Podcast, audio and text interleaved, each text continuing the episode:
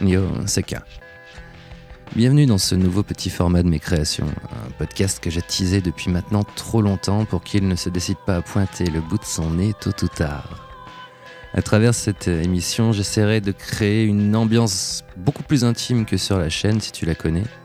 Il n'y aura que du son, et c'est un format que j'adore, moi-même étant fan de radio. Je pense que lorsque, quelque part, si tu perds un sens, en l'occurrence ici la vue, tu as tendance à compenser en développant les sens restants. Encore ici, Louis. C'est pour ça que je te propose maintenant sur ce nouveau canal, quelque part complémentaire de Ukulele Thérapie sur YouTube, des aventures musicales autour du ukulélé, des réflexions autour de l'instrument qu'il n'y aura jamais urgence à traiter. Je vais me balader probablement de ci et de là avec mon yuk et mon enregistreur pour être en forêt, en ville, dans une voiture, souvent dans la nature, le haïku était compris, et je te proposerai des pièces de musique composées sur l'instant et pour l'instant. J'essaierai des choses, je pense que j'en réussirai certaines, j'en raterai d'autres, mais mon but sera toujours de te faire partager un petit moment sympathique de yoke qui retranscrira au mieux le lieu ou l'ambiance dans laquelle je suis. Il y aura évidemment des invités, je l'espère, avec qui je taperai la causette. Il y aura des bœufs, peut-être des vaches, des moments de musique partagés. En gros, que du bonheur. Pour marquer cet épisode 0, cet épisode Reboot, Origin, Prequel, on l'appellera comme on veut, je te propose un petit concert privé chez moi, en télétravail bien entendu. T'entendras peut-être le frigo, les poules dehors, le chat qui voudra sortir, et j'espère que tout ceci te détendra et te fera voyager. J'espère également que ça te donnera des idées et l'inspiration. Commencer, voici ce que j'appellerais un échauffement, une petite pièce musicale que je m'amuse à jouer de temps à autre quand j'ai envie justement de me mettre dans la meilleure ambiance possible.